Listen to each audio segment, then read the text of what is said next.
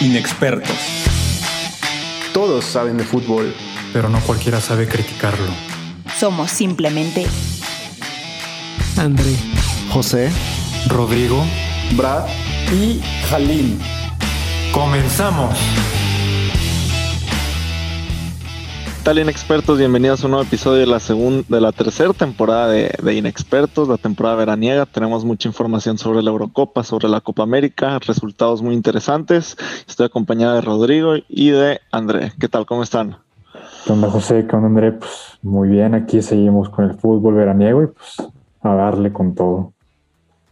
Exacto, precisamente muchas cosas que platicar. Exactamente, pues empezamos con, con, la Eurocopa, que ya están entrando a la tercera jornada los equipos, este, buscando los últimos lugares para avanzar a la siguiente ronda. Y de los resultados más interesantes, ¿por qué no empezamos con el Italia-Suiza, que ya quedó, que quedó 3-0? Italia venció 3 por 0 a Suiza. ¿Qué les pareció ese partido? Que hoy jugó Italia precisamente, venció 1 por 0 a Gales y aseguran su, su, avance a la siguiente ronda. ¿Cómo han visto a esta Italia durante la fase de grupos?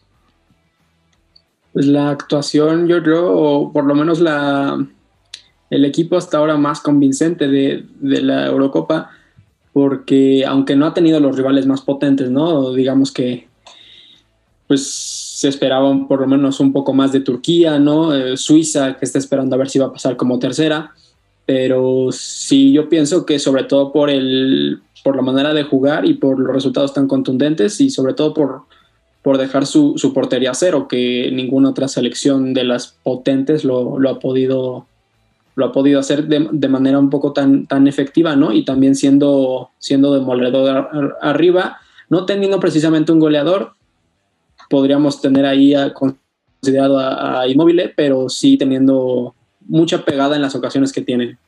Claro, hemos visto una Italia que sabe jugar muy bien en conjunto con una defensa férrea, con esa línea defensiva que tienen actualmente, creo que es probablemente la mejor del torneo. Pero Rob, ¿cómo ves a esta Italia de, cara a la siguiente ronda? ¿Crees que tengan lo suficiente como para llegar a la, a la semifinal o a la final de este torneo?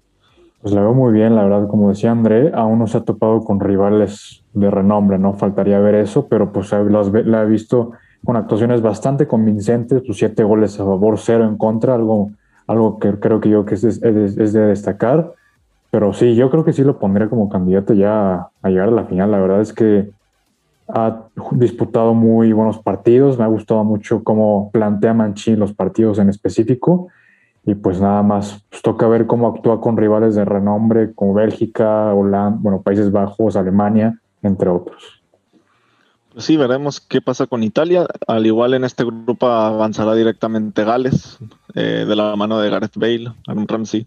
Este, van a la siguiente ronda y como dijo Andrea hace unos momentos, Suiza en la espera de ver si consiguen ese puesto como el tercer mejor.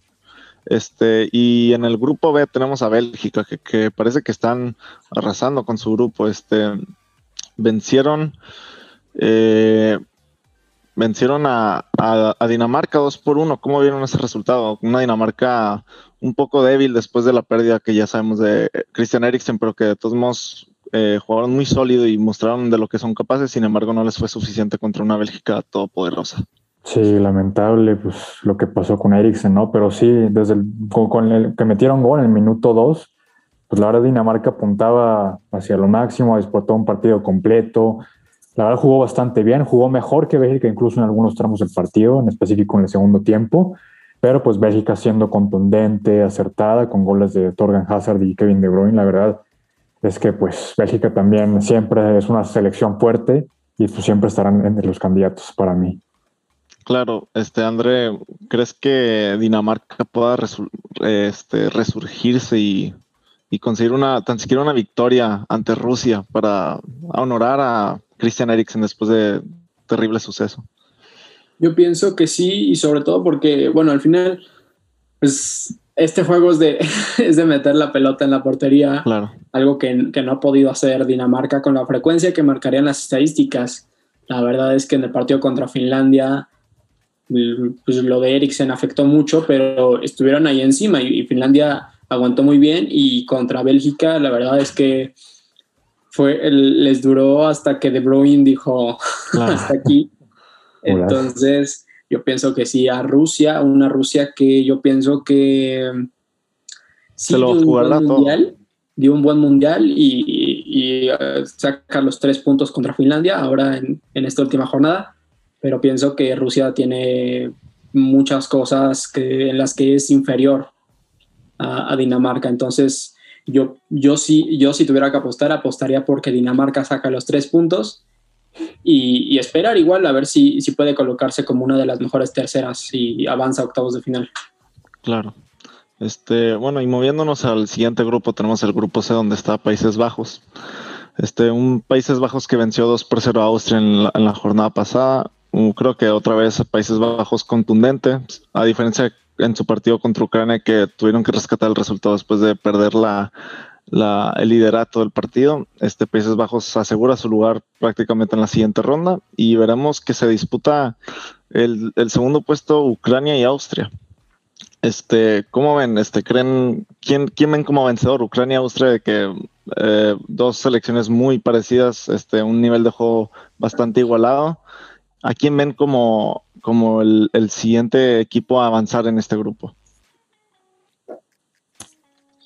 Yo vería la verdad a, Ucrania, sobre todo por, por, lo que hemos visto en los últimos dos partidos, en, incluso aunque contra Países Bajos, no le digamos Holanda porque luego se, Claro. se enoja, este, aunque llegó a dar muchos tramos en los que Holanda parecía, Holanda, en los que Países Bajos parecía que, que era cuestión de minutos, que, les metiera muchos más goles.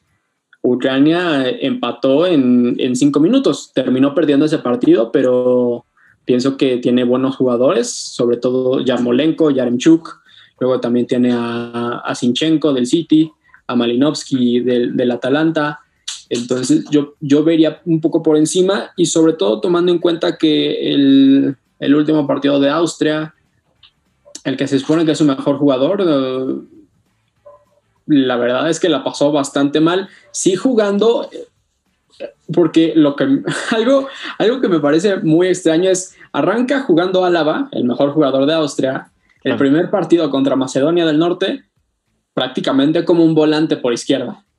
Y ahora en el, en el último partido te lo termina haciendo en la defensa central. Yo entiendo que es el comodín, pero la verdad es que si tu mejor jugador, que se supone que es el más polivalente, no está dando la Eurocopa que uno se imaginaría, yo, veo, yo lo veo bastante difícil para Austria. No descarto que se pueda meter como, como una tercera, pero sí veo a Ucrania avanzando como segunda en este grupo. Claro, claro, veremos qué pasa con en este partido tan interesante que se disputarán seguramente todos los, los dos equipos dando lo máximo, pero pues uno de ellos será el que pase como, como el segundo lugar. Y moviéndonos al grupo E, tuvimos un partido que en mi opinión fue bastante decepcionante, un clásico, el Inglaterra-Escocia, un 0 por 0 muy, muy, muy aburrido. La verdad es que el partido no, no dio mucho de qué hablar y me decepcionó bastante. Este, ¿cómo, ven, eh, Ro, ¿Cómo ves esta Inglaterra que, que en su primer partido parecía que iba por, el buen camino, pero después de este resultado empiezan a surgir dudas? ¿Qué opinas? Pues Inglaterra, pues como, ya habíamos mencionado, pues se, ha estado enfrentando este cambio generacional, al igual que muchos equipos como España, en donde pues ya no hay figuras como Wayne Rooney, entre otros, no tengo los nombres, pero sí, o sea, es el mismo caso que España, ya tus jugadores pues son jóvenes con una media como de 25 años aproximadamente, aproximadamente los equipos más jóvenes del torneo. Y pues sí, decepcionante. Yo pienso que la área de Escocia tuvo sus opor- oportunidades para poder pues, definir el partido, pero no las aprovecharon bien. Y Inglaterra pues planteó un, un partido pues bastante horizontal, ¿no? O sea, sí tuvo llegadas, pero pues no concretó nada. Y pues fue una de las decepcio- decepciones para mí también este, este encuentro. Claro, claro, este Inglaterra que si bien dices no tienen a un jugador que destaque, deberían de tenerlo, porque hay nombres como Harry Kane, Sterling, Jadon Sancho, este Rashford, varios jugadores, pero ninguno acaba de tomar esa batuta y ser el líder de este plantel. Pareciera que podría ser Harry Kane, pero hasta el momento no ha dado mucho de qué hablar. Y por el otro lado tenemos a Croacia, que se enfrentó a República Checa y empataron uno por uno y se jugarán todo en la última jornada contra Escocia, la selección croata. ¿Creen que les dé para vencer a esta Escocia que seguramente dará todo? Sabemos que Escocia es una selección fuerte que, que sabe meter la pierna y que no se va a rajar por lo más mínimo. Así que creen, seguramente Escocia no se lo dejará fácil a Croacia. Yo tengo mis dudas y al final, bueno, desde que empezó la fase de grupos vi un dato que me llamó bastante la atención que dice que el subcampeón de la Copa del Mundo a la, a la siguiente Eurocopa tiene un fracaso tremendo. Entonces, por ejemplo, lo podemos ver en este caso que Croacia, pues yo creo que estaba calculado un poco la, victoria contra Inglaterra, estaba dentro del, tal vez lo esperado, ¿no? Pero ya luego el, empate, ¿no? Ahora contra República Checa. Yo pienso que si lo deja en una posición incómoda, sobre todo porque este partido que le toca contra Escocia es en Escocia. Es en Hampden Park, si, si no me equivoco. Entonces, teniendo público, sí la, sí la va a pasar mal y yo no descartaría que tuviera que esperar a hacer una tercera. Pensando en que República Checa también viene, pues no jugando espectacularmente, pero sí le podría sacar algo a, Inglaterra. Entonces, yo no, no veo a Croacia quedando cuarta, pero sí vería bastante probable que se tuviera que meter igual como una tercera. Claro, en el caso de que Croacia logre la victoria entre Escocia, Inglaterra deberá vencer a su, a su vez a República Checa o viceversa. Este, alguna de estas dos selecciones tendrá que llevarse el partido para que Croacia pueda pasar. En caso de empate entre Inglaterra y República Checa, Croacia queda completamente descartada. A menos que, como dices, pasen como tercer lugar, pero lo veo muy poco probable. Y en el grupo E tenemos a, a España, que empató uno por uno ante Polonia. Igual, creo que una España bastante decepcionante, si bien tienen un buen, una buena creación de juego y llegan y generan bastantes oportunidades, les falta un delantero. Y creo que lo hemos platicado en, episodios anteriores. Morata no es ese delantero que un equipo espera. Ro, ¿cómo ves a esta España? Creo que creo que les falta algo más para poder disputar aún más en este torneo. Pues sí, tú mismo lo dijiste, José. España lo tiene todo, tiene una buena defensa, a pesar de que es joven, una buena media, pero en la delantera, pues no más, no. Este Álvaro Morata, siempre lo diré, es un tronco, no se la vive fuera de lugar, nada más no. Y pues en este partido, pues metió gol, pero pues, pues no sirvió de nada.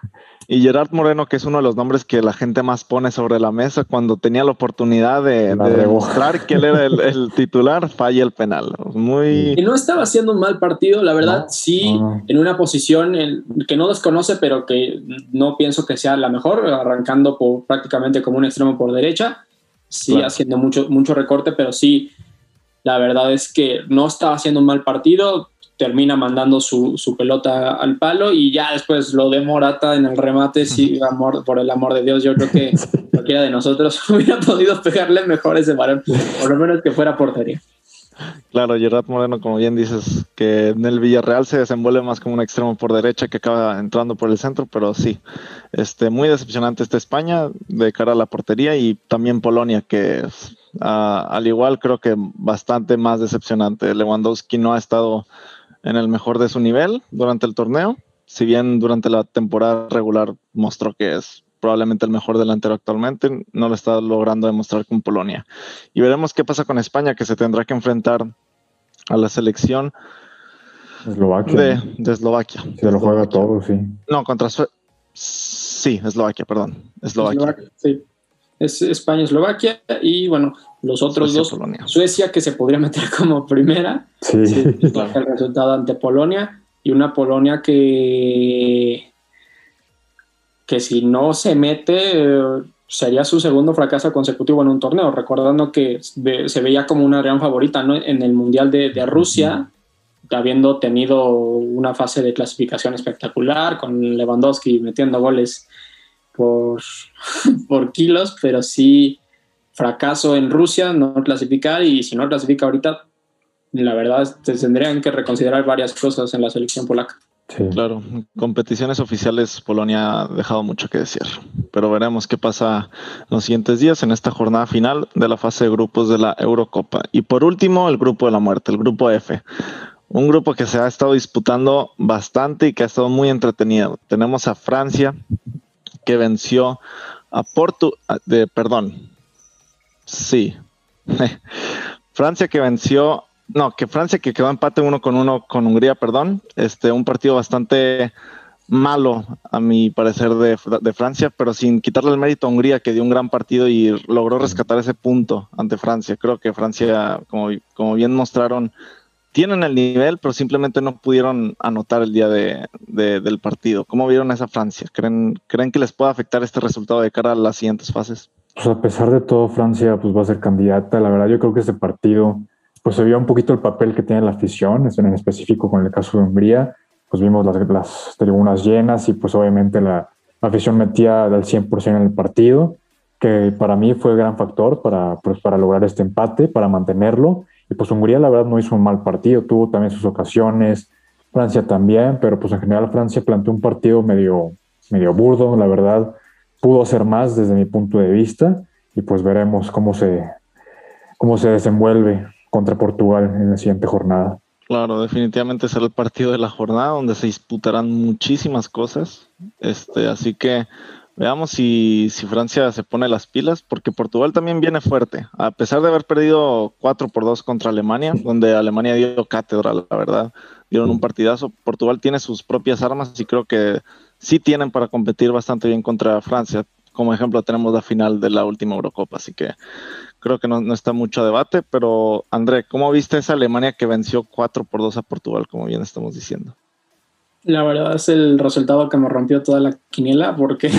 por dos. bueno, también el de Hungría-Francia, la verdad, pero sí, no, no me esperé tal superioridad de Alemania por, por los tramos, ¿no? Y sobre, sobre todo considerando que siempre le hizo daño por prácticamente la, el mismo carril que era siempre buscando el, carril izquierdo con, con Gossens, el, el, carrilero del Atalanta, y también decir que lo de, lo de Portugal tiene mucho talento arriba, pero me parece que el técnico no quiere seguir jugando como ganó la, Eurocopa en, en 2016, un estilo mucho más reservado, mucho más buscando la contra, considerando los dos mediocentros son de corte muy defensivo desde Danilo y William Carvalho, la verdad es que teniendo en la banca Renato Sánchez, ¿por qué no ponerlo desde un inicio? Luego lo de la banda derecha con Semedo.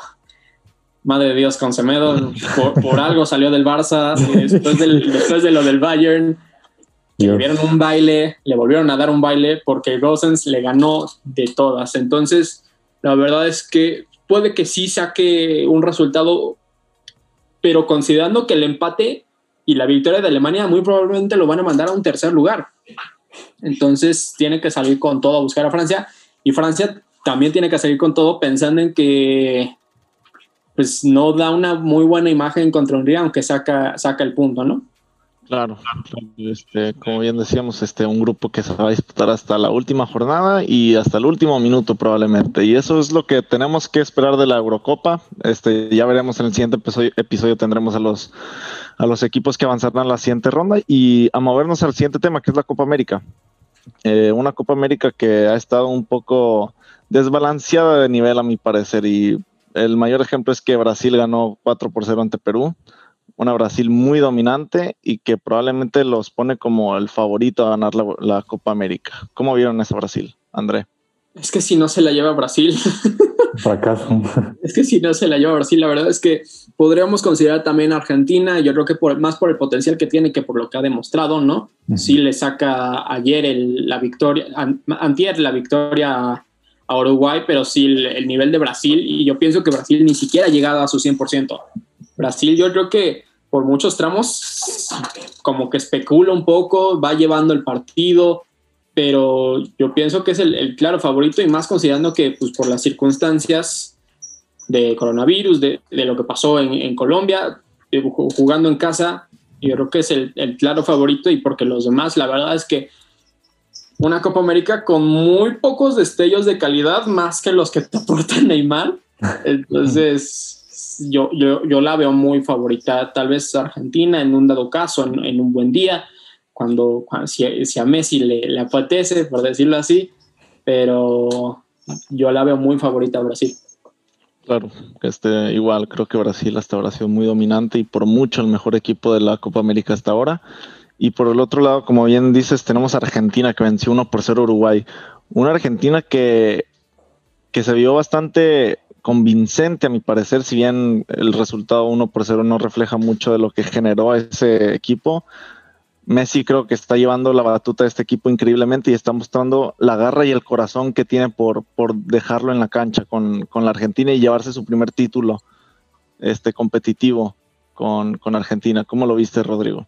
Sí, pues la verdad es, lamentablemente, pues la última, el último chance, ¿no? Para Messi para ganar algo con Argentina, pues ya pues, tristemente está pronto a edades pues, de retiro, pero pues sí, Argentina, pues, pues a mí, la verdad, en lo personal no me ha ilusionado tanto, salvo por los desteños de Messi. Messi es el que carga con la selección argentina desde hace ya varios años y pues para mí los jugadores pues no, no le muestran a Messi pues lo que, lo que él quiere, ¿no? Pues él quiere una selección competitiva, una selección, selección ofensiva, pero pues Argentina con jugadores como, me parece Nicolás González o también di puros troncos para mí, la verdad. no, o sea, va a pasar, obviamente, en esta edición, pues pasa hasta el cuarto lugar, pero pues a la final... La verdad, no, el, el formato me parece que es un... Sí boletos muy baratos para la siguiente ronda, la verdad. hasta Bolivia pasa. Me parece que el formato es un error, o sea, es como es de lo que nos quejamos en la Liga MX que te pone te enfilas tres partidos y ya te metes a liguilla, aquí es lo mismo, o sea, dos equipos van a quedar eliminados y entiendo que estaban considerados originalmente Qatar y Japón. Japón, pero sí, o sea, no te sirve de nada esta fase. Claro. Bueno, sirve para demostrar un poco tu nivel, ¿no? Pero creo que sí hay selecciones que se pueden estar reservando un poco de lo que en verdad pueden demostrar.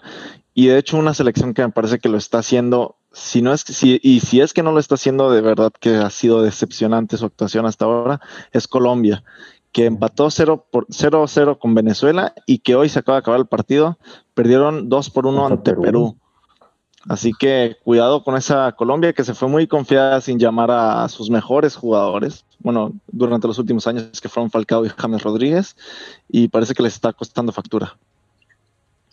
Pues también James declaró hace un par de días, ¿no? Que pues, se le había faltado el respeto de cierta manera, pero yo pienso que sobre todo viniendo de las temporadas, de la temporada tan cargada que han tenido, yo pienso que ahora el técnico Reinaldo Rueda sí priorizó un poco más el, prefiero tener 11 sanos, aunque no sean los de mejor calidad, que estar esperando ¿no? a, la mejor versión física de James o, también de, de, Falcao. Claro, pero bueno, veremos si, si al final este Rueda tiene la razón y esta Colombia logra despuntar en la fase final de la fase de grupos y, veremos. Este, esto fue lo que tenemos que ofrecer sobre la Copa América y, la Eurocopa. Este es el final del episodio. Espero que les haya gustado mucho. Gracias, Ro. Gracias, André. Este, sigan sintonizando con nosotros para saber más sobre la Copa América y sobre la Eurocopa. Y nos vemos en la siguiente. Muchas gracias. Gracias, expertos.